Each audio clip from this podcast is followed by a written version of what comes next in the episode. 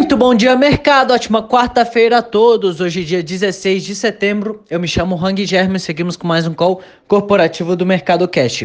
São 9 horas e 10 minutos, horário de Brasília. Índice S&P 500 Futuro indicando alta de 0,5% e o índice Bovespa Futuro indicando alta de 0,24%. O índice brasileiro encerrou o dia de ontem em leve alta de 0,02 aos 100.297 pontos próximo da estabilidade após o noticiário político se sobrepor às boas notícias do exterior. Os índices americanos tiveram leves altas antes da decisão de juros do Federal Reserve e refletindo dados fortes da economia chinesa. Hoje os mercados mundiais predominam com otimismo enquanto os investidores aguardam a conclusão da política monetária nos Estados Unidos e também se aguardam as estimativas da autoridade monetária atualizadas para o PIB, desemprego e inflação do país além de maior clareza sobre uma possível elevação das taxas de juros no futuro. Às 3 horas da tarde será anunciada a decisão do Fed e mais tarde, por volta das 18, o mercado conhecerá detalhes da reunião do Copom do Banco Central Brasileiro. A expectativa é que a Selic seja mantida em 2%. No Brasil, depois do anúncio de que o governo desistiu do programa Renda Brasil, a equipe econômica deve se focar na desoneração da folha de salários, de acordo com o Estado de São Paulo. A intenção da equipe do ministro da Economia é reduzir os custos dos empregadores e impulsionar a geração de empregos. Nas bolsas europeias, os investidores acompanham a fala da presidente da Comissão Europeia, em que o Eurostox opera em queda de 0,15, Alemanha no 0 a 0, Paris cai 0,19, Milão cai 0,55 e Reino Unido em queda de 0,28%. Já no mercado asiático, o índice de Xangai fechou em queda de 0,36, Hong Kong em queda de 0,03 e Tóquio em alta de 0,09%. Entre as commodities, os contratos futuros do minério de de ferro negociados na bolsa de Dalian fecharam em queda de 5,07% a 117,86 dólares e o petróleo Brent opera em alta de 2,15% a 41,40 dólares. No cenário corporativo, temos notícia da Raia Drogasil, em que a Raia Drogasil aprovou o desdobramento de suas ações na proporção de cinco ações ordinárias para cada uma ação da mesma espécie, sem alteração do valor de capital social. Para cada ação ordinária da sua titularidade, o acionista receberá mais quatro ações da mesma espécie, ficando ao final com cinco ações ordinárias de emissão da companhia. Como consequência do desdobramento, o número de ações ordinárias passou de 330 milhões é, de ações para 1 bilhão 651 milhões de ações. As ações passarão a ser negociadas ex desdobramento a partir do dia 21 de setembro de 2020. As quatro ações adicionais resultantes do, do desdobramento serão creditadas em favor dos acionistas dia 23 de setembro deste ano. Minerva. A Minerva informou que a Salic do Reino Unido passou a ter 33,83% das ações da empresa.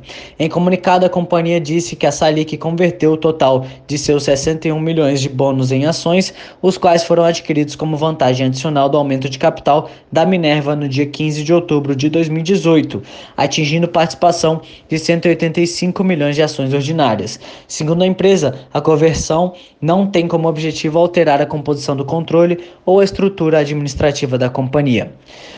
Oi, a Oi teve uma geração de caixa operacional líquida positiva das recuperandas, as sete empresas que formam um grupo, de 8 milhões de reais no mês de julho, depois de registrar resultado negativo de 69 milhões no mês anterior. Os números são do relatório do escritório de advocacia Arnoldo Walde, administrador da recuperação judicial da Tele. Em julho, os recebimentos subiram 5 milhões frente ao mês anterior a 2,057 bilhões e a rubrica pagamentos teve redução de 80 milhões de reais a 1,529 bilhão de reais. Petrobras. A Petrobras iniciou a fase vinculante para a venda da sua participação no bloco Tairona, localizado na bacia de Guajira, Colômbia. Segundo a empresa, os potenciais compradores habilitados receberão carta convite com instruções sobre o processo de venda, incluindo orientações para a realização de due diligence e para o envio das propostas vinculantes. Clabin. A Clabin convocou uma Assembleia Geral Extraordinária para 30 de outubro deste ano, com o objetivo de deliberar sobre a incorporação da Sogemar, que é titular da marca Clabin. Ah, com a incorporação, a Clabin passará a ser proprietária da marca, com é, extinção do contrato de licenciamento em vigor e do pagamento de royalties pelo seu uso. O valor atribuído à Sogemar é de 366,8 milhões. A incorporação será feita com uma relação de substituição de 643,8 nova, novas ações uh, ordinárias de emissão da Clabin. Para cada cota da Sogemar, resultando na comissão na emissão pela Clabin de 92 milhões de novas ações ordinárias, que serão atribuídas aos cotistas da Sogemar.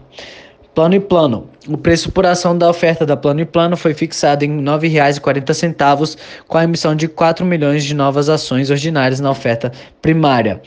Para a operação também incluirá uma oferta secundária. O valor ficou abaixo da faixa de preço estimada inicialmente para a oferta que ia de 11,75 a 15,25. B3. A CVM aceitou um acordo de 7 milhões de reais para encerrar um processo envolvendo a B3. A bolsa foi responsabilizada por não verificar diariamente o grau de concentração no mercado de derivativos por grupos de investidores entre maio de 2013 e janeiro de 2019. Gol. O escritório de advocacia americano Clancy Prongray e Murray ah, informou ter ajuizado uma ação coletiva em nome dos investidores da Gol Linhas Aéreas Inteligentes, de acordo com o valor econômico. O escritório alega que a companhia fez declarações falsas e enganosas, além de não ter divulgado fatos relevantes que seriam adversos aos negócios, operações e perspectivas da companhia. DASA. A controlada integral da DASA Impar Serviços Hospitalares vai comprar uma participação de 70% na Nossa Senhora do Carmo Participações, que presta serviços médicos ambulatoriais, hospitalares, clínicos e cirúrgicos. A empresa atua no Rio de Janeiro com procedimentos de, de média e alta complexidade, serviços de diagnóstico por imagem e laboratoriais. Por hora, estas são as principais notícias. Desejo a todos um excelente dia e ótimos negócios. Um forte abraço.